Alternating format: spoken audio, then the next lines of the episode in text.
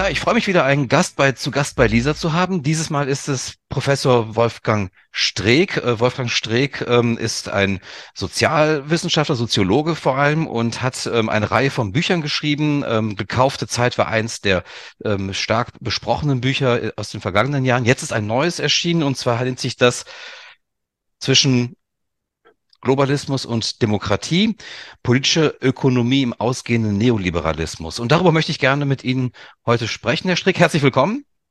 Ja, äh, schönen Dank, dass Sie mich eingeladen haben. Und zwar fangen wir gleich doch mit dem Titel des Buches an, denn da sind, verstecken sich, oder beziehungsweise sehr offensichtlich sind da eine Reihe von Begriffen, die ich so als Groß- und Grundbegriffe bezeichnen würde, die auch leitmotivisch in Ihrem Buch eine große Rolle spielen. Also ähm, fangen wir an mit ähm, Globalismus, Demokratie, politische Ökonomie und Neoliberalismus. Das Spannende am Begriff des Neoliberalismus, den Sie hier im Untertitel führen, ist, dass er eigentlich mit einer impliziten These verbunden ist, nämlich dass er zu Ende geht, der ausgehende Neoliberalismus. Nun ist es ja mit dem Neoliberalismus so, dass das ein Begriff ist, der nicht einfach ist. Ähm, es gibt regelrecht Kämpfe um diesen Begriff. Einige bezeichnen ihn als einen typischen Kampfbegriff beispielsweise. Und es gibt eine Reihe von Literatur, ich glaube Regalmeter voll mit Liberalismus, Neoliberalismus, was das eigentlich sei. Vielleicht sollten wir zu Beginn, um einfach sozusagen ein bisschen die, die Sphäre zu eröffnen, in der Sie sich bewegen in Ihrem Buch. Denn es ist ja auch ein historischer Begriff bei Ihnen, Neoliberalismus. Ja. Vielleicht können wir den erstmal so ein bisschen umkreisen in aller Kürze. Was meinen Sie in Ihrem Buch mit Neoliberalismus? Ja, mit aller Kürze. Also, da können wir dann unsere ganze Zeit mit verbringen. Aber ich, ich bin kein Modellschlosser, sondern Soziologe und zunehmend interessiert an, wie Sie, wie Sie richtig gesagt haben, äh, historischer Lokalisierung dessen, was man über, über Gesellschaften sagt. Der, der Neoliberalismus ist eine Phase, ein Abschnitt in der Entwicklung des modernen Kapitalismus, der auf die ähm, auf den staats, staatlich administrierten Kapitalismus der Nachkriegsjahre, ungefähr 30, drei Jahrzehnte, äh, sozusagen gefolgt ist, nachdem dieser letztere äh, also zusammen aus, aus, einer, aus einer ganzen Reihe von Gründen zusammen. Ja. Äh, so, jetzt äh, kann man wieder sagen, hat, hat auch wieder 30 Jahre gedauert. Der, der richtige Höhepunkt war, also, also der richtige Beginn war. Die 80er Jahre waren eine, eine Übergangszeit, Reagan, Thatcher und, und so weiter. Aber richtig los ging es dann nach 1990 in der äh, von, von George Herbert Walker Bush neue Weltordnung bezeichneten, äh, sozusagen postkommunistischen äh, kapitalistischen Welt. Nur noch eine, das hieß dann das Ende der Geschichte, nur, nur noch eine äh, äh,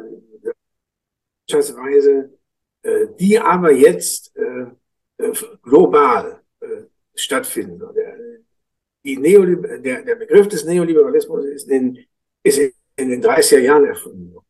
Als, als Gegenbegriff zu äh, den damals entstehenden Nationalstaaten, äh, oder nach 1918 äh, sozusagen in, in den Versailler Verträgen äh, aus den alten Reichen äh, hervorgebrachten Nationalstaaten, die alle aus den Augen der Liberalen damals, Hayek und, und, und Freunde, das, das Problem hatten, dass die äh, sehr leicht sozialdemokratische Regierungen hatten, die sowas versuchten wie den Schutz ihrer Bevölkerung vor der Dynamik des kapitalistischen Wandels. Die, die hatten entweder sozialdemokratische oder zum Teil auch zunehmend äh, äh, sozusagen rechtsradikale Bewegungen, die sich äh, in diesem äh, ja in diesem Sturm des kapitalistischen Wandels sozusagen äh, untergebuttert fühlen. Ja? Und und die Konsequenz aus dieser äh, Erfahrung äh, der Weltwirtschaftskrise, der, der großen gesellschaftlichen Konflikte äh, bis 19 39, die dann zu einem internationalen globalen Konflikt sich, sich auswuchs. Diese Erfahrung hat dazu geführt, dass nach 1945, äh, also äh, nach dem Modell des amerikanischen New Deal, der Roosevelt, äh, des Roosevelt-Kapitalismus, wenn Sie so wollen, äh, sozusagen in, im westlichen Teil der Welt äh, diese eigenartige Mischung von, von Staatsinterventionismus und freien Märkten entstanden. Ja, dass, dass wir können wir die keynesianische staatlich administrierte Wirtschaftsordnung. Und, und der Neoliberalismus, also wie gesagt, der Begriff stammt aus, dem, aus den 30er Jahren, als man gesagt hat, wir wollen den alten Liberalismus von vor 1914 wieder haben. Ja, So, und heute, der Neoliberalismus der 80er Jahre dann gesagt, wir wollen den schönen alten äh, äh, Liberalismus sozusagen vor 1914 jetzt wieder. Und die Leute sind damals verlacht worden. Die haben, da hat man gedacht, also, also die, der, der, der Hayek, der spinnt, ja. Und, und, und dann brach sich das aber Bahn. Und äh, in Kürze kann man sagen, also Neoliberalismus ist eine wirtschaftliche Doktrin und eine Politik gleichzeitig, die sich soziale, sozialen Fortschritt und ungehinderten sozialen Fortschritt davon erhofft, dass Staaten die Finger aus der Wirtschaft rausziehen und die Anpassungs- und, und die wirtschaftlichen Akteure, heißt das immer, also die Arbeiterklasse, die, die anderen sowieso, äh, dazu äh, zwingt, äh, bei Strafe des Untergangs sich anzupassen an die neuen Marktbedingungen. Ja, der, der zentrale Begriff des Neoliberalismus ist Anpassung. Und zwar Anpassung auf Druck äh, von Wettbewerb. Das ist der zweite zentrale. Und, und jetzt fragen Sie, warum, warum geht das Ding zu Ende? Das kann man, das kann man relativ einfach sagen. Äh, die Risiken für die normalen Menschen, die, die mit dieser Art von äh, sozusagen ungeschützten Marktdynamiken verbunden sind, sind der Gestalt, dass die normalen Menschen immer äh, unangenehmer werden. Ja? Wir wollen das nicht. Und, und, das können Sie in Frankreich sehen, das können, das können Sie woanders sehen. Großbritannien konnten Sie das sehen. Ne? Wir wollen das nicht. Und, und für die geht von dieser riesigen äh, Entwicklungs-, Anpassungs-, Anpassungsdruckmaschine ein, eine Art von existenzieller Unsicherheit äh, aus, äh, die und, und die ist so groß, dass die von ihren Staaten und Regierungen und den Parteien, die sie wählen, also verlangen, dass sie was für sie tun. Nicht? Der sogenannte dritte Weg, äh, Tony Giddens, Tony Blair in, in, in, Großbritannien, der war, get on your bikes. Äh, beklagt euch nicht, äh, sozusagen arbeitet euch den Arsch ab, damit, damit ihr mitkommt mit der modernen. Dann haben die gesagt, nee, nee, nee, also, also das, äh, das reicht nicht. Mhm. Das reicht nicht. Der, gut, der, nicht, wenn Sie Neoliberalismus haben wollen, dann müssen Sie zum Beispiel so Probleme wie soziale Gerechtigkeit für Nicht-Probleme erklären. Mhm. Nicht? Dann, dann gilt jedes Individuum als gleichfähig, sich zu, äh, äh, wie heißt er noch, äh, Elon Musk zu entwickeln. Ja? Äh, die, die Ausgangsbedingungen sind aber nicht so, sind aber nicht so. Äh, und, und da, dadurch sind in den, in den Ländern, in denen diese, dieser Rückzug des Staates aus der staatlichen, aus der Wirtschaftslenkung sozusagen wirklich stattgefunden hat und in anderen äh, weniger auch, sind, sind die, ist die Ungleichheit der Vermögensverteilung und der, und der äh, Einkommen sozusagen äh, gewachsen. Das ist ja auch ganz klar. Ja? Ich sage jetzt mal Schluss, Schlussbemerkung dazu. Sozusagen, wenn man, wenn man von kapitalistischer Demokratie spricht, dann spricht man von zwei verschiedenen, äh, unterschiedlichen, gegensätzlichen Verteilungsprinzipien. Das eine ist das des. Ja, das ist im Wesentlichen eine Maschine von Ungleich. Weil derjenige, der Kapital hat, der kann leichter neues Kapital machen. Das ist ja klar. Wenn Sie nichts haben, dann können Sie nicht zu Ihrer Maske werden. Das geht nicht mehr. Ne? So, äh, das ist der Markt. Und der Staat ist, ist ein, der demokratische Staat ist im Prinzip ein äh, sozusagen Gleichheitskorrektiv. Äh, ja? Und zwar, das, das können Sie sich so vorstellen, im Markt hat jeder Dollar eine Stimme. In, in, der, in der Demokratie hat jeder Bürger eine Stimme. Egal wie viel Dollar es ist. Jedenfalls sollte das so sein. Ja? ja. Und, und diese beiden Prinzipien, die konfligieren dauernd. Und, und der Neoliberalismus war ein Versuch, dieses zweite ärgerliche Prinzip sozusagen loszuwerden. Mhm. Und zu sagen, jetzt entfesseln wir mal die, äh, die, die selbst, äh, ja, was immer Heilungs- oder, oder Entwicklungskräfte des Marktes. Ja. Da machen die Leute nie lange. Das Interessante ist ja, und das ist so ein bisschen vielleicht auch die List, ähm, könnte man vielleicht sagen, des Neoliberalismus ist doch, dass man eigentlich den Neoliberalismus im Grunde mit so einem Motiv ähm, verbindet. Der Staat zieht sich aus allem zurück und alles übernimmt in Zukunft der Markt. Ähm, tatsächlich ist es ja doch ein bisschen komplexer. Ähm, ja, es ist ja, ja, eben nicht so, sozusagen, Sie haben das eben schon gesagt, ähm, dass sozusagen Wirtschaft hier doch sehr stark mit Staat gedacht wird ähm, im Neoliberalismus. Also der Neoliberalismus bekommt oder im Neoliberalismus bekommt der Staat eine gewisse Funktion und ähm, das äh, ist sozusagen ein etwas anderes Motiv als nach dem Motto, der Staat zieht sich aus allem raus. Nein, der Staat wird sehr aktiv und das zeigen Sie in Ihrem Buch ja auch. Also da kommen wir bestimmt auch später noch zum Begriff, äh, zum Begriff der Global Governance ja auch. Ähm, ähm, den wir noch diskutieren werden. Aber vielleicht, bevor wir dazu kommen, noch ein zweiter wichtiger Begriff. Und das schließt ja auch an das an, was Sie eben gesagt haben ähm, im Zusammenhang mit Kapitalismus und Demokratie. Der Begriff der politischen Ökonomie. Ich glaube, viele, wenn Sie den Begriff zunächst hören, bekommen so ein bisschen ähm, Schwierigkeiten, weil sie gleich an Marxismus denken. Aber tatsächlich ist ja der ja, Begriff. Um Gottes Willen. Um, um Gottes Willen. Willen. Ja, genau. Tatsächlich Nein. ist der Begriff ja eigentlich eher ein volkswirtschaftlicher Ansatz, der eben Politik und Wirtschaft zusammendenkt und die Abhängigkeiten ja. voneinander in, in Betracht ja. zieht. Wie verstehen Sie den Begriff in Ihrem Buch der politischen will, Ökonomie? Ich, bevor ich das auf, auf diesen Begriff will noch kurz anschließen, was Sie gerade gesagt haben. Das haben Sie sehr richtig ausgedrückt. Sozusagen auf der einen Seite in, in, in der Doktrin des Neoliberalismus steht, zieht sich der Staat aus der Politik zurück. In Wahrheit aber muss ein neoliberaler Markt mit sehr viel staatlich-politischem Kraftaufwand überhaupt erst in die Welt gesetzt werden. Ja, äh, also im Prinzip ist es so, dass wenn sie den, wenn sie den, den Markt auf die Leute zu, zu sehr loslassen, dann rebellieren die. Und wenn die rebellieren, muss man denen die Rebellion irgendwie wieder ausreden. Ja, deshalb hat das, hat das sozusagen tendenziell auch eine Menge repressive Elemente. Ja, man, der, der, also bei Hayek heißt das, das Wichtigste auch des Staates ist es, den Markt, äh, sozusagen die Wirtschaft zu schützen vor der Tendenz der Verlierer im Markt sich zusammenzutun und vom Staat zu verlangen, dass sie eine Kompensation dafür bekommen, dass sie mitgespielt haben, ohne, ohne gewinnen zu dürfen. Ja. Äh, was, gut, was, was jetzt den Begriff der bösen Ökonomie angeht. Ja, da, da werden die Leute nervös, wenn sie den, lesen. Ne? Äh, in Wahrheit äh, ist, das, ist, ist das einfach ein, eine Übersetzung. Das, der, der, der ist entstanden im, im, im 18. Jahrhundert äh, in Zusammenhang mit Adam Smiths äh, Theorie der dann äh, neuen äh, äh, Marktgesellschaft.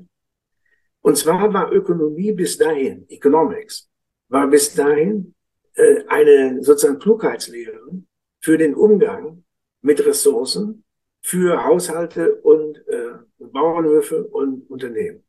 Economics heißt schlicht und einfach, äh, wir verwalten unsere Sachen gut, damit wir über die Runden? Jetzt das Political kommt davor, weil der, äh, weil der Smith derjenige war, der dieses, äh, diese Frage der vernünftigen Haushaltung sozusagen vom Haushalt und, äh, und von der Farm und vielleicht vom Unternehmen auf die nationale Ebene übertragen hat. Und das war dann Political Economy.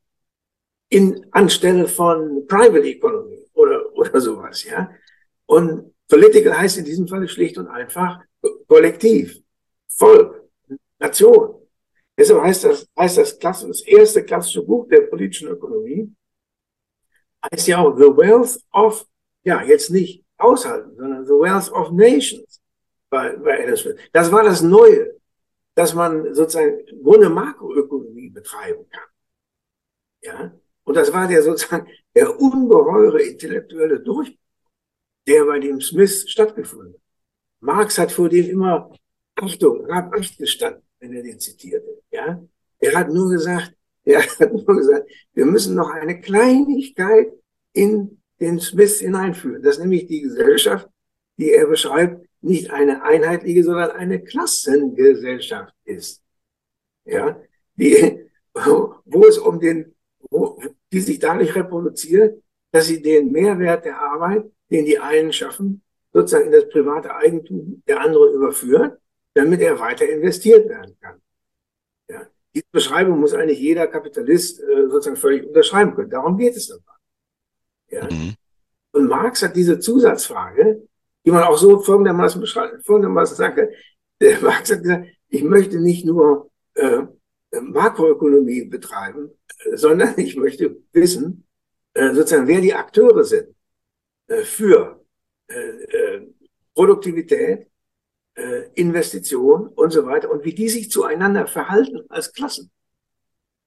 Und, dann, und dann hat er gesagt, hat er gesagt, anders als das bei Smith erscheint. Im Übrigen kann ich Ihnen eine Stelle bei Smith nennen, wo, wo das überhaupt nicht so ist, aber anders als das, als das bei, bei Smith erscheint, ist der Kapitalismus, den, den der Smith ja noch nicht so genannt hat, äh, sozusagen die, die moderne, die moderne politische Ökonomie kein, äh, kein Ponyhof und kein Friedensfest, mhm. sondern diese Ökonomie ist ein Schlachtfeld und keine Maschine. Da wird gekämpft. Ja, und, und was, wenn, wenn Leute wie ich jetzt davon sagen, wir wollen also die politische Ökonomie der modernen Gesellschaft verstehen, dann wollen wir diesen Kampf verstehen. Ja, und dann wollen wir, dann wollen wir, anders als die, als die Standardökonomie heute, sozusagen zu einem Punkt kommen, wo wir die Wirtschaft nicht als äh, sozusagen Maschine gemeinsam im Gemeineigentum einer Gesellschaft befindliche Maschine zur Steigerung des allgemeinen Wohlstands betrachten, sondern als ein soziales System, in dem unterschiedliche Interessen auf der einen Seite miteinander kämpfen und auf der anderen Seite miteinander zusammen, äh, miteinander kooperieren müssen, damit überhaupt irgendwas passiert.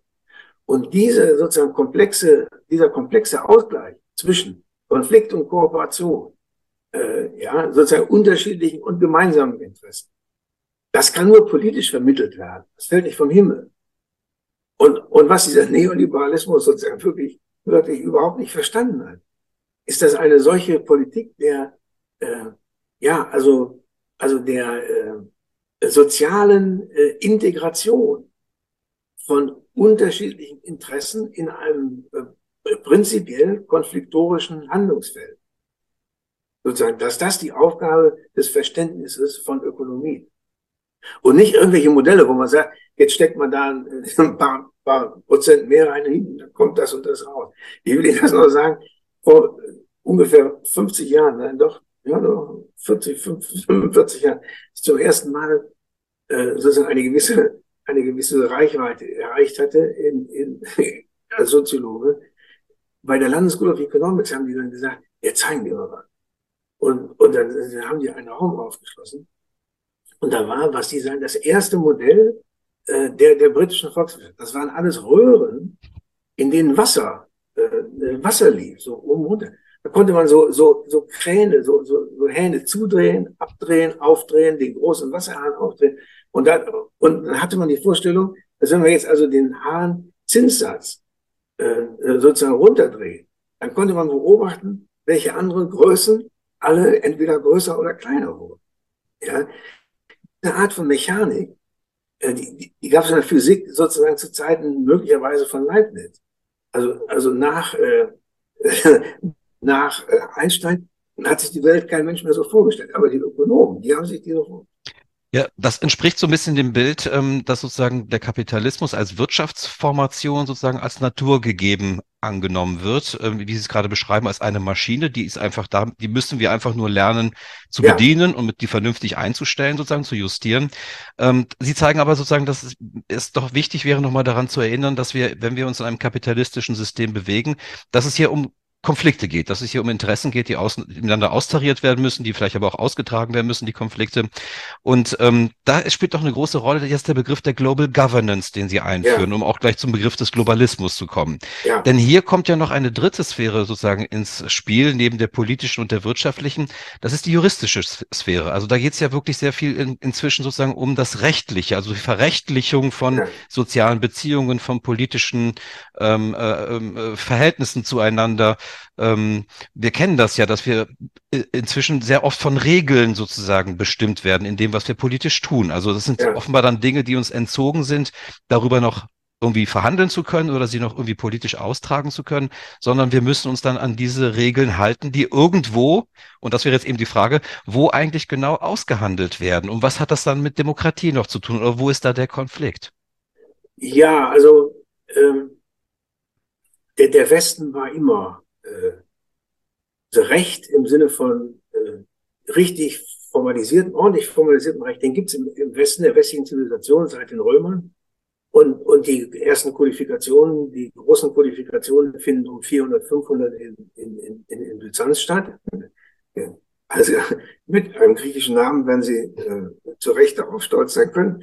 Und, und diese großen kulturellen Leistungen, die haben sich dann durch die Zeit sozusagen hindurch. Da, da muss man aber sagen, dass, das ist sehr viel komplexer als jetzt, dass man, da gibt es eine Regel, an die muss man sich halten, sondern, sondern äh, äh, die Rechtstheorie hat immer gewusst, dass es zwar Regeln gibt, aber es gibt dann auch immer unterschiedliche Situationen, auf die die angepasst werden müssen in der, im, im Vollzug der, der, der Regel. Man, man, man ist eben, eben keine Maschine. Das, zu lernen, was eine Regel bedeutet, ist sozusagen selbst schon eine, eine ziemlich intelligente Aufgabe. Nicht? Und das kann man auch dann vor Gerichten und in, in juristischen Kommentaren und so weiter verfolgen. Ich sage das nur deshalb, weil, äh, weil ja diese, äh, diese Ordnung des Globalismus, äh, neoliberale Periode äh, nach dem Ende der Geschichte, ja immer auch als, äh, wie, wie, wie sagt man, äh, äh, regelbasierte äh, internationale Ordnung beschrieben worden ist. Ja? Äh, jeder Jurist kann, kann wissen, äh, dass äh, in einer Gesellschaft, in der die Macht ungleich verteilt ist, sozusagen es eine ganze Menge Gegensteuern äh, geben muss, damit es tatsächlich regelbasiert. In, in der, seit, 1930, äh, seit, seit 1990, in den 30 Jahren, äh, die, die jetzt so zu Ende gehen, da äh, konnte man sagen, es gab in dieser sogenannten regelbasierten internationalen Ordnung ein Land und nur eins, das sich jederzeit aussuchen konnte, ob es äh, sozusagen unilateral, bilateral oder multilateral agieren wollte. Da konnte auch keiner dran hindern. Nicht? Wenn, als der jüngere Bush den Gedanken hatte, er müsste unbedingt in Irak einmarschieren, und der Weltsicherheitsrat gesagt hat, anders als beim alten Bush, nee, nee, das, das kannst du nicht machen. Hat er gesagt, machen wir das selber. Und, oder in Libyen oder, oder sonst wo. Ne? Äh, also, was ich, was ich aber an dieser Stelle noch mal sagen möchte, ist Folgendes. Wenn wir über Globalismus reden, ja, und ich komme gleich auf Global Governance, wenn wir über Globalismus reden, dann habe ich diesen Begriff sozusagen aus einer bestimmten äh, Literatur genommen, die den Unterschied zwischen Globalisierung und Globalismus äh, sozusagen gut verstanden. Denn als ich, als ich noch Seminare gemacht als, als Professor, dann, dann ist man gefragt worden, wann eigentlich die Globalisierung angefangen. Ja, und ich sage immer, äh, ich war, glaube ich, 1496, als die Flotte von, von, äh, äh, von äh, Kolumbus auf der Insel Haiti, wenn das so richtig war, äh, sozusagen mit dem anderen Zweig des Menschengeschlechts zusammenkommen. Die waren beide aus Amerika, aus Afrika ausgewandert. Das dauerte dann 60.000 Jahre, bis äh, sozusagen die einen da waren, die anderen da. Und dann fuhren die rüber und haben sie gesagt, hallo, wir sind wieder zusammen. Ja? Von dem Moment an entstand äh, eine globale Menschheit. Denn die wussten alle voneinander. Es entstand auch ein politisches Gebilde, nämlich das Reich Karls V., in dem die Sonne nie unterging. Das war schon ein globales Reich. Und wenn man jetzt sagt, strikt will die Globalisierung rückgängig machen, dann sage ich immer, ich will ja nicht vor 1496 zurück. Ja, sondern ich sage, diese globale Welt ist auf ganz unterschiedliche Weise historisch immer neu und anders organisiert worden. Die, die war in einer politischen, das war eine, eine Einheit in eine umfassende politische Welt, aber die, die war nicht statisch. Das Reich Karls V. ging unter, äh, äh, sozusagen dann, dann begann so langsam der Übergang zum Reich der Holländer und der Franzosen. Die verschwanden aber und dann wurde, und dann im 19. Jahrhundert hatten wir das, das britische Weltreich, das wirklich ein Weltreich war. Die britische Königin war Königin von Indien und, und, und von Westindien und weiß der Teufel von was alles. Und dann ging das über in die Hände der Amerikaner, sozusagen, die dann später, nach dem Zweiten Weltkrieg, sozusagen nur einen Schandfleck auf, auf der Landkarte sahen, dass sie nicht der einzige waren, sondern da war noch ein anderer. Der verschwand aber dann auch. Und, nicht wahr?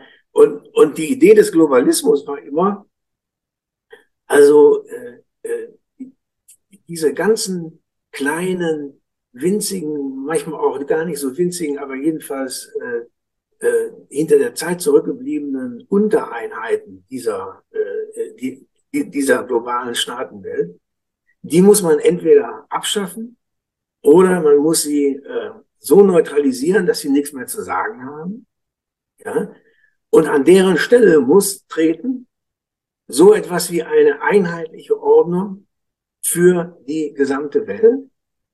Jetzt der, der, für den Globalismus ist das immer, eigentlich kann das diese Ordnung nur, die, nur eine freie Marktwirtschaft sein, wobei die nie gesagt haben, wer soll die denn nun durchsetzen. Aber im Hintergrund waren immer die Vereinigten Staaten. Ja? Äh, die, die, die waren sozusagen der, der Schönheitsfehler im, im Globalismus oder auch nicht. Das war die einzige Existenzvoraussetzung davon.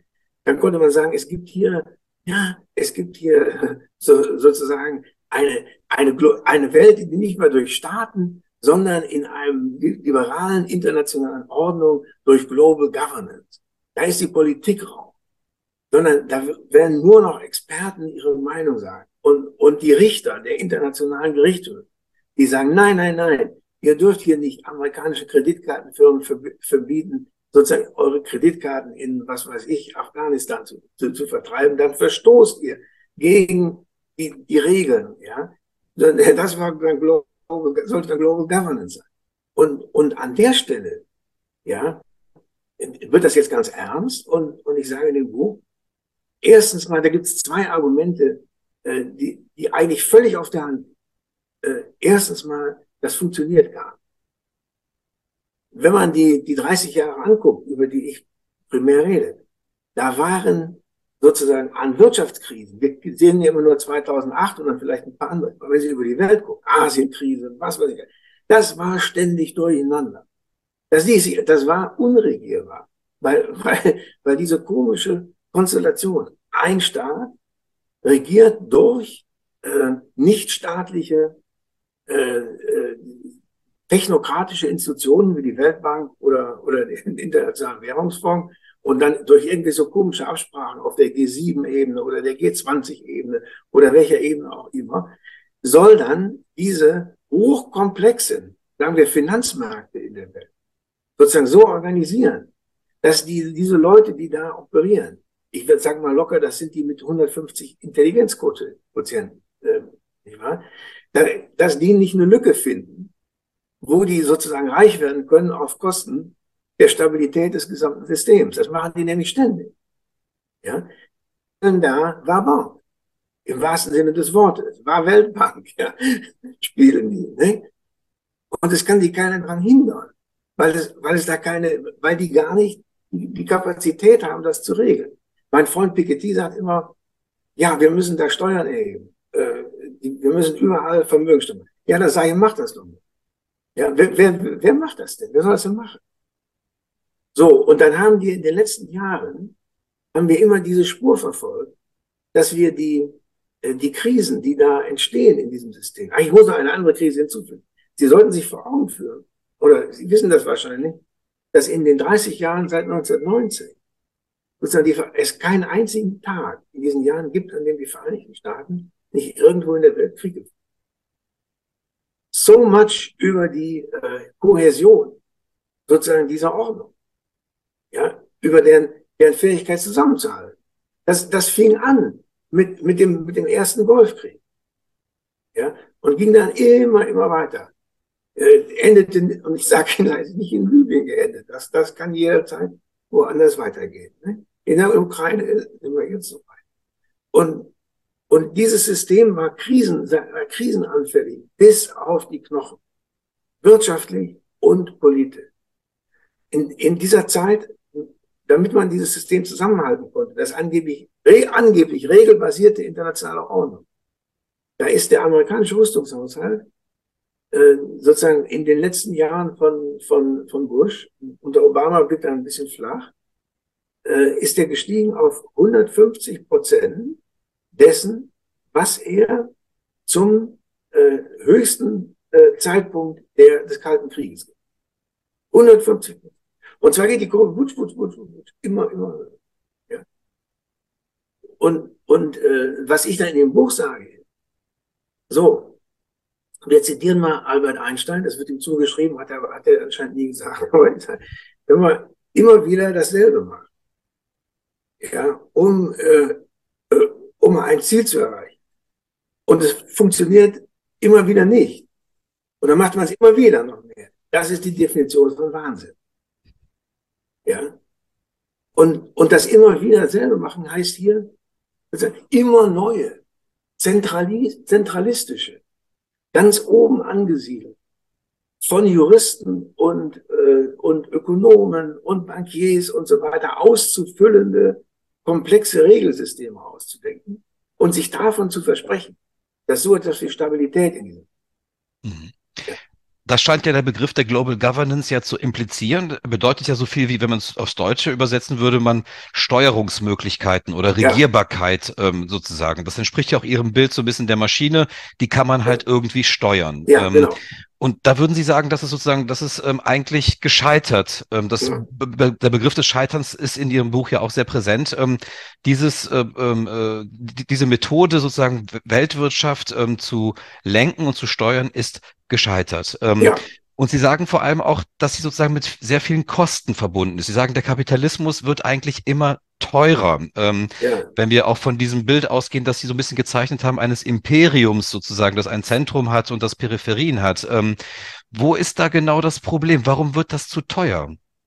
Ja, man, man muss sagen, ich habe ja damals in dem Buch äh, gekaufte Zeit äh, sozusagen darauf hingewiesen, dass, dass also ich meine, ich meine, wir, wir reden ja über Leute und Apparate, die alles andere als, äh, als Blödsinn.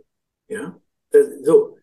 Und äh, was man immer wieder bewundern konnte, durch die ganzen Krisen, das kann, und ich, ich rechne diese Kriege sozusagen in diese Krisen, äh, in dieses Kriegsszenario ein. Ja?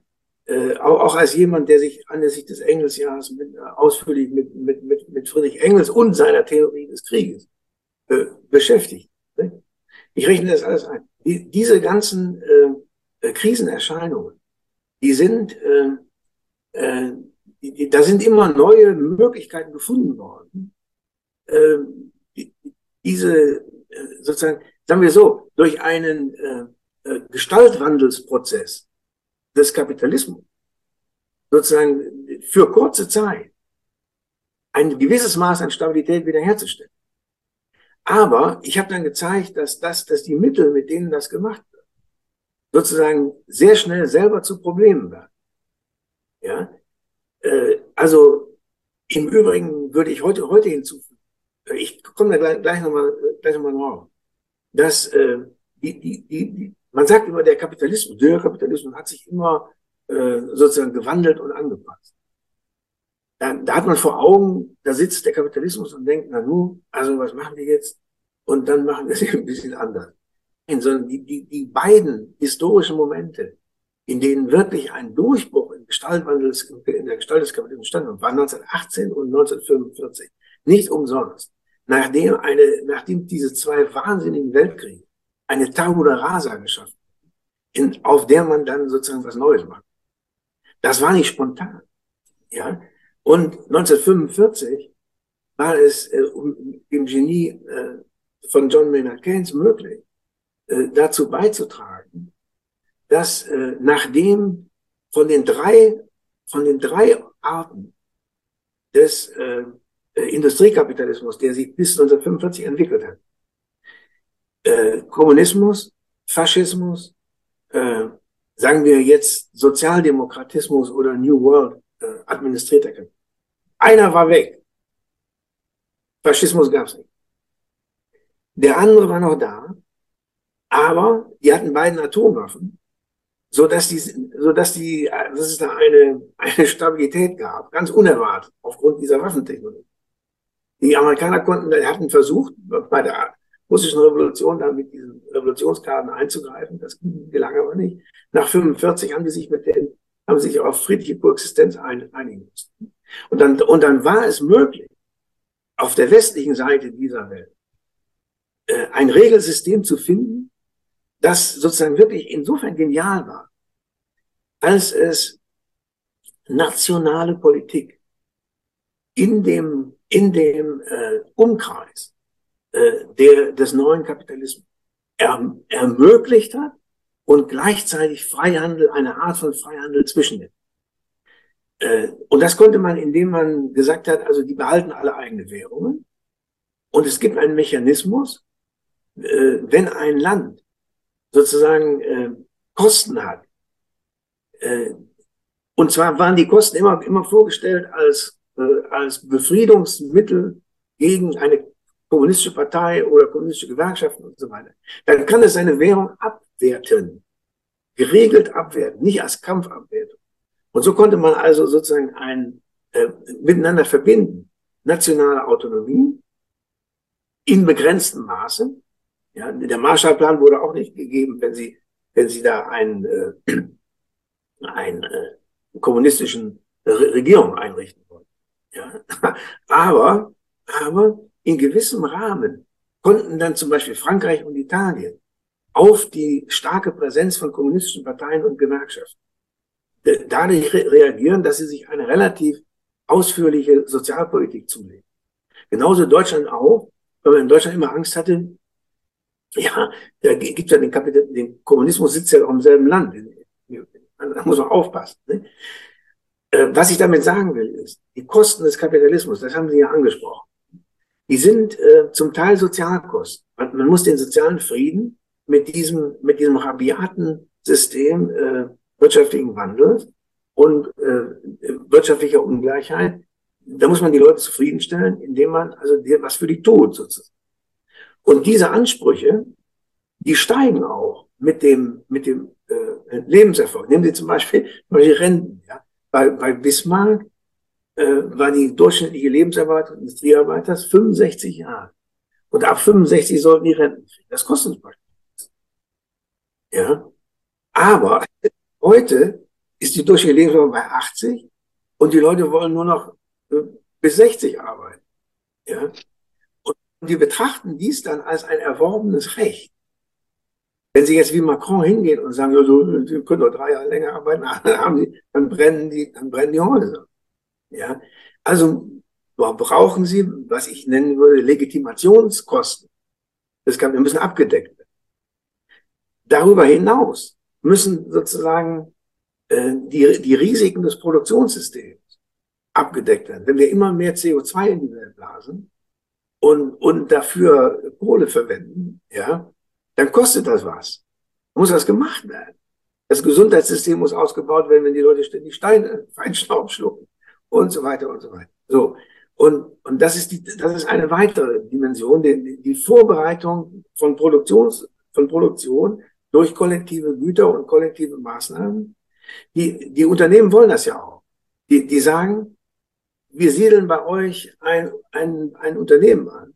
Vorausgesetzt, ihr macht Wasser, äh, das und das, zehn Jahre steuerfrei und so weiter. Sag mal, können wir nicht machen. Dann gehen die woanders hin. Ja? Und dann äh, als, als nächstes, ja, also Schadensreparaturen, die, die, die werden immer wichtiger. Ne? Man, man muss reparieren, hinter denen aufräumen. Das machen die auch nicht. Und das machen die umso weniger, je schneller sie verschwinden können, wenn sie keine Lust mehr haben. Weil, weil, weil woanders. Diese Kosten sozusagen beliefen sich schon Anfang der 80er Jahre auf eine Höhe, dass man damals sagen konnte, wir sehen hier eine, eine Finanzkrise des Staates heraufziehen. Ja? Die Ansprüche an den Staat, sowohl von den Bürgern, die weiterhin eingekauft werden wollen in, das, in diese kapitalistische Knochenmühle, wenn Sie so wollen, ja. Die weiter, die, diese, oder Nervenmühle, kann man vielleicht eher sagen, die, die, da, die da eingekauft werden wollen und die Ansprüche des Kapitals, dass immer größere Anforderungen an die, an die äh, staatliche Wirtschaftsförderungspolitik stellen und an die Steuerpolitik.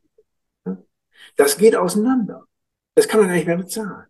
Aber dann haben die erfunden, was, was also äh, absolut erstaunlich ist, dass man das Bankensystem so ausweitet, dass, dass die Staaten da diese fehlenden Mittel sozusagen leihen können. Paradoxerweise von den Leuten, die aufgrund der Kapitalmobilität sozusagen kaum mehr oder immer weniger Steuern bezahlen müssen. Dafür haben die den Schotter dann in der Hand. Und, und, dann, und, und dann sagen die Staaten, wir haben kein Geld, wir haben kein Geld. Und sagen, ach Gott, wir leihen euch mal. Ja, so dass das, was an sich hätten Steuern sein müssen, weil das die Kosten des Kapitalismus sozusagen auf die Kapitalisten übertragen hätte. Ja, und die, und die Pazifizierungskosten mit, damit, denn der Staat sorgt dafür, dass die Leute mitmachen. Ja, so. Und, und äh, jetzt kann man das bauen. Und zwar von denen. Und als Ergebnis, sozusagen, gibt es heute, heute in unserer ganz anders als Ende der 70er Jahre, kommen wir heute in eine Situation, wo ungefähr das Sozialprodukt eines ganzen Jahres mittlerweile als Schuldenberg auf den Ländern setzt. Das heißt, ein Anspruch von äh, Kapitalgebern äh, begründet, darauf irgendwann sozusagen ihre, den, ihren freundlichen Kredit äh, zurückbezahlt zu bekommen. Ja? Was ein ungeheurer, in meinen Augen, ungeheurer Umverteilungsprozess ist. Mhm. Äh, und und der, der zu dem Umverteilungsprozess im, im Produktionsbereich hinzukommt. Jetzt kann man sagen, wie kann man das denn nun dann zusammenhalten? Äh, was passiert? Und da kann man immer nur sagen, niemand, ich, will mal sagen, wenn Sie jetzt hingehen und prophezeien, der Kapitalismus kann nur noch 20 Jahre, dann ist er weg. Ja, dann, dann würde ich erstmal einwenden, ja, was heißt hier weg? Ja, der einzige System, das auf diese Weise verschwinden konnte, war der Kommunismus. Da hat sich Boris Jelzin sozusagen in Moskau hingesetzt, hat gesagt, ab morgen äh, kein, kein Kommunismus mehr, machen wir Kapitalismus. Das geht aber nicht in, in, in dieser weltweiten Struktur. Ne? Also, und dann kann man sagen, alle ernsthaften Theoretiker des Kapitalismus haben äh, vorausgesagt, dass dieser noch zu ihren Lebzeiten zusammenbrechen würde. In, in Marx, ja, Schumpeter, der, der noch auf seinem Harvard-Lehrstuhl gesagt hat, dass das Ding ist am Ende Max Weber, Lombard, wie die alle heißen. Ja, die, die, die haben nicht geglaubt, dass das Ding überleben kann. Jetzt sage ich, mit dem Vorteil, dass man das alles gelesen hat, nachdem angeguckt hat, ja, kann man sagen, die Fähigkeit, die in diesem äh, System stecken, sich äh, äh sozusagen auf, äh, auf für die nächsten 10, 15 Jahre irgendwas zuzulegen, das ihnen das Weitermachen ermöglicht. Diese Fähigkeiten sind riesig. Ist es langfristig so, dass das immer weitergehen kann? Sage ich nein. Etwas, was historisch an, einen Anfang hatte, Kapitalismus hatte einen historischen Anfang, Genua, äh, Mittelitalien oder, oder sowas. Ne? Vorher gab es das nicht. Und, und alles, was irgendwann angefangen hatte, hat auch mal ein Ende. Hm. Ja. Dann erklären Sie mir doch mal, ähm, ähm, Herr Strick, das würde ich gerne vers versuchen ja. zu verstehen. Ähm, wir haben ja gesagt, Neoliberalismus hat ja auch etwas zu tun mit ähm, Austerität. Also Staaten sollen ja im Grunde auch ein bisschen sparen, äh, sollen nicht so ja. viel Geld ausgeben und so weiter. Und Sie haben gerade von so Sozialkosten gesprochen, von Pazifizierungskosten und so weiter und so fort. Jetzt haben wir in den vergangenen zehn Jahren eine Krise nach der anderen erlebt. Ähm, fangen wir bei der Finanzkrise an. Ja. Wir haben die Migrationskrise gehabt. Ähm, dann äh, jetzt natürlich die Corona-Krise, sind wir bei der Ukraine-Krise. Ähm, in allen Fällen muss der Staat enormes Geld aufnehmen. Und das hat er ja. gemacht. Wir haben den Begriff ja. der quantitativen Lockerung. Eigentlich ein Instrument, was man mit dem Neoliberalismus ja gar nicht in Verbindung bringen würde, Richtig. sondern Richtig. eher sagen würde, das ist etwas Keynesianisches vielleicht. Ähm, der Staat nimmt wahnsinnige hohe ja. Geldsummen auf oder ganz anders sogar die Zentralbanken, die ja eigentlich auch immer auf Geldwertstabilität, Preisstabilität gesetzt haben, die haben offenbar plötzlich ein, ähm, ja, eine Riesenmöglichkeit, ähm, Geld zu schöpfen ohne Ende, hat man ja fast das Gefühl. Ähm, äh, äh, braucht man im Grunde in Zukunft etwas zugespitzt gefragt eine weitere Krise, um wiederum eine Begründung zu haben, eine Legitimation sich zu schaffen, um wieder neues Geld ähm, zu ähm, äh, drucken und äh, zu schöpfen? Also welche Werte decken denn dieses Geld irgendwann doch mal ab? Ja, das, das, ist, die, das ist genau die Frage. Also ich würde erstmal den, den guten Keynes ein bisschen in Schutz nehmen. Für, bei Keynes war das so, dass in, in, im Falle eines zyklischen Niedergangs der der, der Wirtschaftstätigkeit der Staat äh, die, die Nachfragelücke füllen soll, indem er Kredite hat. Aber genau dann, nachdem, der, nachdem die Ökonomie wieder funktioniert, soll er diese äh, abzahlen. Die Schuld, nicht? Dann nimmt er das wieder raus aus dem. Während was wir an Staatsverschuldung seit, dem, äh, seit den 70er Jahren sehen, geht so, putsch, putsch, putsch, eine Kurve. Äh, ja, er regiert. Ob Kohl, Schröder, Merkel, ganz egal. In Deutschland ist so eine gewisse, in Deutschland kann man noch drüber reden, das ist so, eine gewisse Ausnahme, weil, weil Deutschland äh, innerhalb der, der EU sozusagen Ressourcen aus den anderen EU-Ländern auf sich zieht. Wir haben einen ständig, ständig gewaltigen Exportüberschuss, mit, mit, mit dem die da und, und operieren mit einem zu niedrigen äh, äh, sagt man, äh, Exchange Rate, weil, weil wir ja im Euro auch Griechenland, darf ich sagen, Italien, Spanien und so weiter alle drin haben. Die, die drücken, äh, wenn die Deutschen alleine ein, äh, sozusagen ein, ein äh, Exchange Rate, wie sagt man auf Deutsch? Die wissen das. Ähm. Also, also eine Austausch, eine, eine, ein Währungskurs, ein, ja, wenn die Deutschen, Deutschen nur den Deutschen hätten, dann wären unsere, mhm. unsere Produkte 15 Prozent teurer, wenn nicht 20. Also Deutschland hat da so eine Sonderregelung, wenn wir über die EU sprechen würden, was aber in, in sich außerordentlich kompliziert ist, dann äh, äh, kann man schon sagen, äh, also als Keynes sich das vorgestellt hat, äh, sind diese Berge von Schulden immer weiter gewachsen. Und die, die richtige Frage, die Sie stellen, ist, die kann man noch ein bisschen weiter übersetzen. Kann man sagen, wann verlieren die Leute das Vertrauen äh, in das Geld, was da, was da umläuft? Ne? In, mein, in meinen Augen kommt vorher noch eine andere Frage. Kann man jetzt schon, jetzt schon irgendwo sehen. Also der Kapitalismus beruht auf einer, kann das jetzt mal euphorisch sagen, Leistungsebene. Man kann auch sagen, auf einem internalisierten Arbeitszwang. Ja, die Leute, die Leute äh, denken, also man kann wirklich nur äh, überleben, wenn man hart arbeitet. Das sollte man auch machen. Und das gehört sich auch so und einfach nur rumhängen. Das geht. Wenn aber, wenn sich aber herausstellen würde, dass das Geld, das die Leute verdienen, im Grunde Helikoptergeld, das wird vom Himmel geschmissen, kann man unten auffangen, ist egal. Das kriegt man auch so. Äh, wenn, da tritt zum Beispiel die Frage, warum soll der Staat nicht Steuern kassieren, wenn er, wenn er, wenn er Geld druckt? Soll uns doch den Schotter lassen. Und wenn er irgendwer noch Schwierigkeiten hat, dann kriegt er eine Grundversorgung. Diese, und zwar auf Schulden oder nicht nur auf Schulden, sondern auf äh, sozusagen auf, auf äh, Zentralbank. Jeder kriegt ein Konto bei der Zentralbank und das wird immer nachgeführt. An der Stelle tritt ein, weiter, ein weiteres Krisenproblem, nämlich das, das Problem der Arbeit oder auch der Arbeitssystem. Die, die Leute werden dann sagen, ja, warum sollen wir uns eigentlich noch, noch, so, noch so anstrengen, wenn das Geld doch vom Himmel fällt? Wenn, wenn die das doch machen können. Der, ein demokratischer Staat, der gleichzeitig den Kapitalismus aufrechterhalten muss und dann äh, äh, mit so einer Situation konfrontiert wäre, der wäre überfordert. Ich, jede Gruppe, die, die, ein, die Geldbedarf hat, es gibt viele, die Geld, die würden sagen, der druckt das doch ein. Insofern kann man sagen, Geld, was überhaupt eine ziemlich mysteriöse Institution ist, kaum einer versteht, wie das, wie das funktioniert. Ja.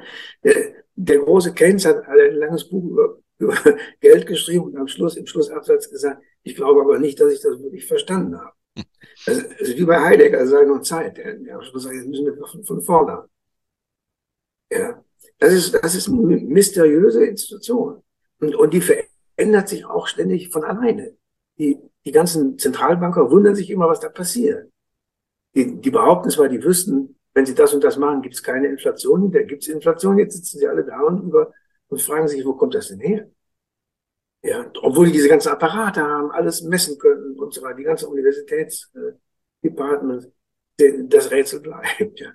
Also ich, ich würde sagen, äh, wir sind in einer, und das, das kann man, glaube glaub ich, so beschreiben. Wir sind in einer, in einer äh, Situation, in der zentrale Institutionen unserer Gesellschaft also an Stabilität eingebüßt haben und wir wirklich nicht wissen, wie wir die reparieren sollen. Wir fliegen im Blindflug ja, wir, wir leben in einer Zeit, in der sehr leicht zwei oder drei Krisen sozusagen aufeinanderfahren können. Und dann wissen wir überhaupt nicht weiter. Und wir verlassen uns auf die, auf die Improvisationsfähigkeit. Nehmen Sie die Klimafrage. Ja? Wenn das Klimaproblem so groß ist, wie alle behaupten, dann kann man sagen, wir tun eigentlich nichts dagegen. Ja, schlicht und einfach. Denn wenn wir die Global Governance Erfolge der Klimapolitik angucken, dann gibt es immer diese Konferenzen und der Ausstoß wiederum ist eine gerade Linie nach oben. Ja? Warum? Warum? Wir kriegen es nicht gebacken. Mhm. Und da kommen wir praktisch jetzt nochmal zu Ihrem, ähm, ähm, in Ihrem Buch, zu Ihrem letzten Kapitel, wo es darum geht, ja. naja, wenn das ja alles scheitert, also diese ja. Global Governance ähm, äh, ähm, Ansätze, aber auch die Institutionen, die sozusagen im Sinne der Global Governance agieren, ähm, das ist bei Ihnen ein Leitmotiv, die sind einfach zu groß. Die sind zu groß, ja. die sind äh, unregierbar, diese ganzen Institutionen. Ja. Auch die globale Ebene, sozusagen, wenn man jetzt von einer Weltregierung beispielsweise einem Weltstaat ausgehen würde, ist ihre These, das geht nicht, weil das einfach nicht regierbar ist. Das muss scheitern. Und daher sozusagen ähm, kommt Ihr Argument, ähm, wir brauchen kleinere Einheiten, die ja. sozusagen nicht nur regierbar die Dinge machen und gestaltbar, sondern auch die Legitimation haben und Souveränität haben. Ähm, ist das sozusagen der Rückgriff auf den Nationalstaat? Ähm, man könnte Ihnen ja vorwerfen, das passiert ja in der Regel immer, wenn, wenn Sie in einer Diskussion sind, dass man Ihnen halt sagt, naja, Sie sind halt irgendwie aus der Zeit gefallen und wollen zurück sozusagen in eine, in eine, in eine Zeitepoche des Nationalstaates, 19. Jahrhundert. Also, ähm, was halten Sie also dem entgegen? Ja. Ich halte dem erstmal das von mir vorhin zitierte äh, äh nicht Einstein-Zitat vor dass, dass wenn man immer wieder dasselbe macht und es, und es immer wieder gescheitert, dann grenzt das an Wahnsinn. Ne? Und deshalb sage ich in dem Buch, ja, lass uns doch mal überlegen in die andere Richtung. Ja? Jetzt äh, gibt es sehr gute Beispiele. Äh, also es ist ja nicht so, das ist ja überhaupt nicht so, dass, dass das aus der Luft gegriffen wäre. Da zum Beispiel weiß eigentlich jeder, jeder vernünftige Mensch, dem man jetzt sagt, ja, also im Habermaschen Sinne, äh, sozusagen gibt es immer vernünftige Argumente und man macht einen Weltstaat. Den regiert man von oben. Jedem vernünftigen Menschen würde einfallen, dass innerhalb dieses Weltstaates sozusagen so eine Gegend wie Afghanistan und eine Gegend wie Dänemark äh, sozusagen föderale Rechte haben müssten, sich selber zu regieren, weil man die nicht einheitlich regieren kann. Es gibt keine einheitliche Regel für, für, für Sozialpolitik in Afghanistan und so. Es sei denn, sie schicken die amerikanischen amerikanisches, amerikanische Militär nach Afghanistan, um denen ihre frauenfeindlichen äh, Ideologien auszutreiben. Die haben wir gesehen, dass die waren 20 Jahre da, haben ausgetrieben nach, nach Kräften, dann waren sie raus, paar Tage später war das wieder da. Ja, das geht nämlich nicht. Und, und äh, wir sind ja alle ein bisschen älter. Wir wollen ja vielleicht in unserem Leben noch sehen, dass irgendetwas mal in eine vernünftige Richtung geht. Ja? Wenn wir das immer so weitermachen, wird es eben nichts. Jetzt stellt sich die Frage, äh, sozusagen so in, in so einem großen Regime, wogegen ja auch niemand was hat. Ich unterscheide in dem Buch zwischen Staaten und Staatensystemen. Zwischen sozusagen binnenstaatlichen Verantwortlichkeiten und zwischenstaatlichen Verantwortlichkeiten. Ja? Wobei ich sage, dass die, dass die neoliberale Phase, die so getan hat, äh, als, äh, als, als, als äh, gelte überall dasselbe Recht. Sozusagen in Wahrheit ein Imperium war. Mit, mit einem, ja. So, jetzt, jetzt müsste man hinkriegen. Ich bin ja auch kein, kein Plänemacher. Ich sage ja nicht, jetzt mach ich, muss so und so machen. Aber äh, ich setze auch viel auf die Leute. Also die Leute zum Beispiel könnten sagen in Deutschland, wir haben jetzt gehört, wie bei uns Schweine äh, gezüchtet und wie sie geschlachtet. Das haben wir gelesen. Und von uns aus gesehen ist jetzt Schluss damit. Das machen wir nicht. Jedes Mutterschwein soll jetzt so vier Quadratmeter statt ein Quadratmeter 50. So, dann sagen die, dann sagen die weltweisen Leute in, in Brüssel, könnt ihr machen. Aber die holländischen Schweine, die kriegen nur 1,5. Und dadurch kostet das Schweinefleisch so viel weniger. Das müsst ihr aber in euren Markt lassen, denn wir haben eine einheitliche, einen einheitlichen Markt. Damit ist das, ist das Projekt vier Quadratmeter pro Mutterschwein gestorben. Hm? So, äh, jetzt sage ich, äh, sozusagen, wenn man was Anständiges machen, was Vernünftiges machen will, dann sind die sozialen Bewegungen, die dazu führen, dass Leute, also das Wollen, die finden nicht gleichzeitig auf der ganzen Welt statt. Die finden in kleineren äh, äh Gemeinschaften statt. Und dann müssen die aber auch das Recht haben, das Vernünftige, das die sich ausgedacht haben, äh, sozusagen auch zu machen. Ja, die, diese ganze Sache ist mir, ist mir klar geworden, und das mit der, man kann auch sagen, Verantwortungsdelegation. Ich habe ja nun lange die europäische Politik studiert. Die, die, sie glauben gar nicht, wie oft eine nationale Regierung, die sich an ein Thema nicht antraut, nach Brüssel geht und sagt, das ist eigentlich ein europäisches. Ja? Verantwortung nach oben abschieben. Ich wäre dafür, wäre für eine Welt, in der oben die Verantwortung nach unten abschiebt. Und, und sagt, ja, wenn ihr das wollt, dann macht es doch bitte. Ja? Dazu braucht man aber nicht nur föderale Rechte wie, wie die Bundesländer bei uns, die jederzeit durch die Bundesverfassung eingeschränkt oder umgebaut werden können, damit die sich nicht gegenseitig Wettbewerb machen. Ja. Dann braucht man sowas wie Souveränität. Das, das heißt, sozusagen das Letztentscheidungsrecht der kleineren Einheiten über das, was sie wollen und durchsetzen wollen. Und natürlich, ich meine, ich ja, ich war ja wie vom Kopf geschlagen, als ich das gelesen habe, was so manchen Leuten so im Buch eingefallen ist. Die sagen dann immer ein, ein, ein, ein monadischer Sozialstaat, abgeschottet gegen den Rest der Welt. Das ist natürlich völliger Quatsch.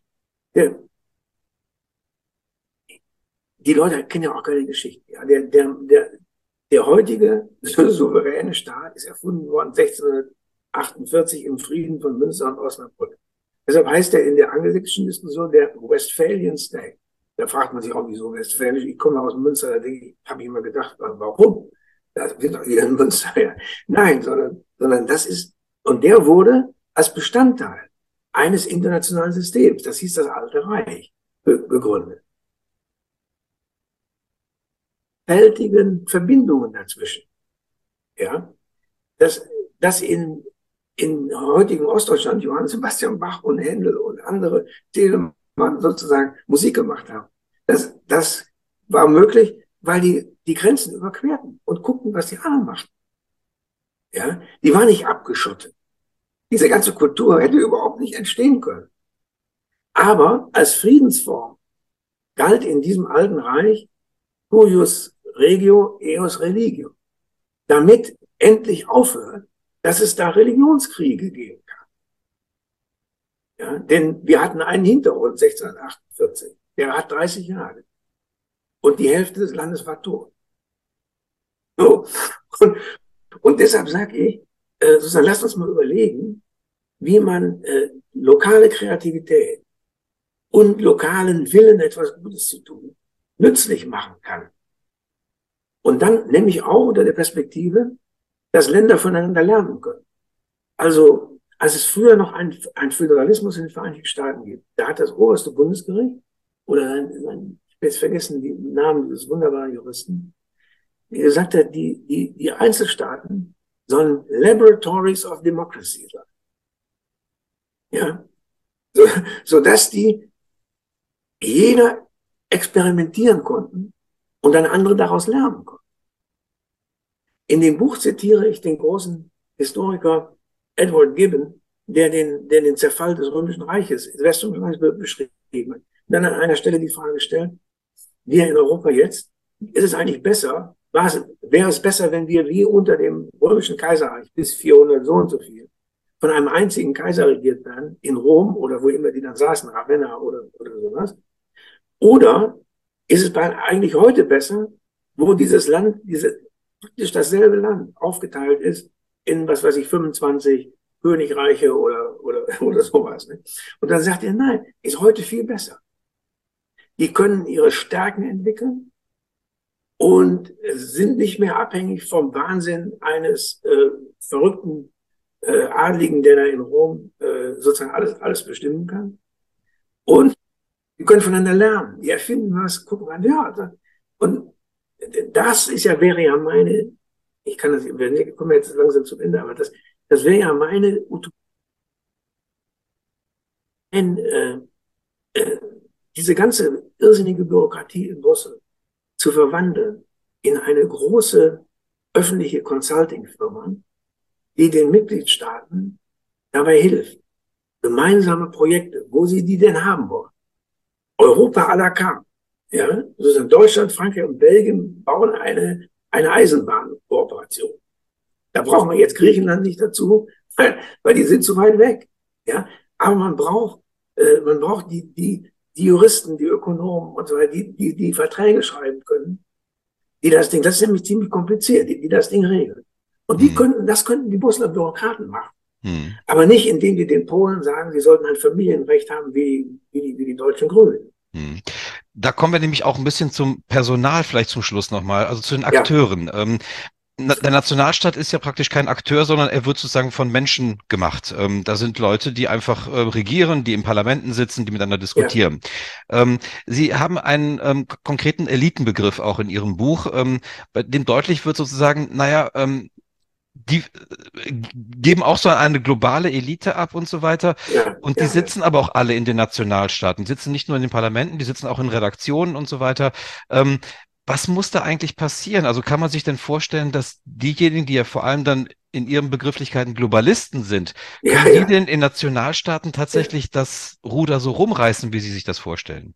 Ja, jetzt, jetzt lass, lass uns noch mal eben sagen, ich, ich bin viel besser viel, viel komfortabler, wenn ich Einzel Einzelstaat sage, äh, weil die meisten äh, satisfaktionsfähigen Nationalstaaten sind im Grunde Multinationalstaaten. In dem Sinne, nicht, das kennen wir alle, wir, wir reisen ja rum und wir wissen, dass, äh, äh, dass das Alto Adige äh, sozusagen auch von Österreichern bewohnt wird und, und so weiter. Ne?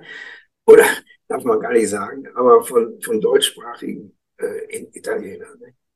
Also nein, ich habe ich muss auch sagen, ich bin an sich ja pessimistisch und, und ich bin ja nicht einer, der ständig äh, sozusagen, äh, wie, wie, wie sagt man, äh, Patentlösungen verkauft. Ja.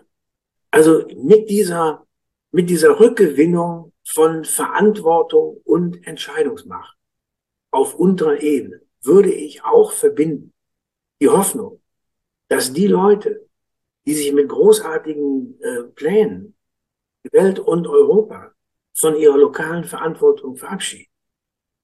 Dass die in den Repräsentationssystemen dieser Länder äh, an Einfluss verlieren werden. Ja?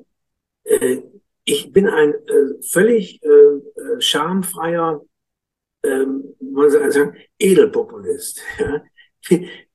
Ich glaube an das Volk. So. Und wenn sie das nicht tun, wenn sie in irgendeiner Weise der Überzeugung sind, die Leute sind zu stur oder zu doof. Die müssen von äh, Leuten mit höherer Einsicht regiert werden. Äh, Ökonomen, Technokraten und so weiter und so weiter. Ja? Dann können sie globalistische und kontinentalweite Träume äh, äh, Schemata sozusagen aus. Und ich sage Ihnen nur, es führt zu nichts. Die Leute, die Sie für doof erklärt haben, sind dann auch doof. In dem Sinne, dass sie in den Straßen rumlaufen, sich gelbe Westen anziehen und sich partout nichts mehr einreden lassen wollen von diesem Herrn Macron, der ihnen zum Hals rauskommt. Ja? Und da kann ich mir vorstellen, dass so etwas auch in Deutschland ist. Meine ja. allerletzte, ja, bitte, ja, bitte. Ja, ja, gut, gut. Ja, eine allerletzte Frage. Allerletzte Frage, genau, weil wir irgendwie auch ähm, uns für die Wissenschaft interessieren. Ähm, ja. Was kann denn, die sind ja selber Wissenschaftler, was kann denn die Wissenschaft dazu beitragen, sozusagen diese Krisen, die wir festgestellt haben, die wir kurz angesprochen haben, ähm, da einen Beitrag zu, leisten. Ist die Wissenschaft dazu in der Lage oder überfordert das sozusagen Wissenschaft, ähm, indem man sozusagen so einen puren Solutionismus, also man muss ganz schnell irgendwie Lösungen äh, bieten sozusagen, ja. überfordert das den Anspruch, den man an Wissenschaft haben könnte? Ja, ja, die Kolleginnen und Kollegen, die, die sich so auf diese Weise verstehen, also auf, zu, zu Patentrezeptproduzenten, äh, äh, die, die machen, die spielen mit, mit mit dem Feuer. Äh, das heißt, die spielen mit der Reputation äh, dieser Institution Wissenschaft. Hm? Äh, wir, Wissenschaft kann nur, kann nur als institutionalisierte Skepsis gegenüber dem über Überleben, was die großen Unternehmen und die großen Staaten und die Regierungen und so weiter machen. Wir haben die Aufgabe, den, den, den eine Begleitmusik anzustimmen, die kritisch auf die Hauptmusik antwortet. Ja? Und dadurch insofern konstruktiv zu sein, als wir diejenigen, die uns vielleicht irgendwelchen äh, äh, Unsinn verkaufen wollen, dass wir denen dann sagen, äh, und, und dass wir Zweifel an diesem Unsinn wecken. Ja? Und Unsinn ist immer, wenn jemand sagt, ich weiß, wie das gemacht wird. Ich, wenn, wenn ich in seltenen Gelegenheiten, wo ich sozusagen vor einem größeren Publikum irgendwas, einen Vortrag habe, nicht, dann, dann sagt einer in der Frage und Antwort, äh, ja, äh, Sie, Sie sind ja so, Sie sind ja so pessimistisch, äh, sagen Sie uns doch mal eine Lösung. Und dann sage ich, das mache ich absichtlich nicht. Weil wenn ich Ihnen jetzt sage, das und das ist die Lösung, dann denken die ja, wenn der Strick die Lösung kennt, kann das Problem nicht groß genug sein. Ja? Äh, nein, ich stehe vor diesem Problem äh, sozusagen atemlos und sage, und sage, mein Gott, äh, die menschliche Gattung hat sich in eine Lage manövriert, da wird sie ungeheuer viel Kreativität und guten Willen und so weiter brauchen. Und ob sie den herstellen kann, das kann ich nicht sagen. Ja? Wenn, wenn ich den Leuten sage, es muss so und so gemacht werden, dann gehen die zufrieden nach Hause und denken vielleicht, ja, vielleicht Strick sollte mal Bundespräsident werden oder so. Ja, aber, aber das würde überhaupt nichts ändern. Ich glaube, das ist ein sehr gutes Schlusswort und das schließt ganz gut an unseren Anfang an, denn mir ging es tatsächlich darum, dass wir vor allem erstmal die Gegenwart betrachten und sozusagen eine kritische Diagnose machen und vielleicht am Ende nochmal so einen kleinen Perspektive noch eröffnen für das, was man vielleicht machen könnte. Aber ich finde auch, der, die, die, der Schwerpunkt muss erstmal darauf liegen, dass man kritisch sozusagen sich die Gegenwart anschaut und dann ja. eben daraus Rückschlüsse möglicherweise für sich ziehen kann. Erstmal verstehen, ja. glaube ich, bevor man, glaube ich, sofort mit Patentrezepten kommt. Insofern danke ich Ihnen sehr für das Gespräch, Herr Professor Streeck. Herzlichen Dank für Ihre Zeit und alles Gute für Sie. Schönen Dank.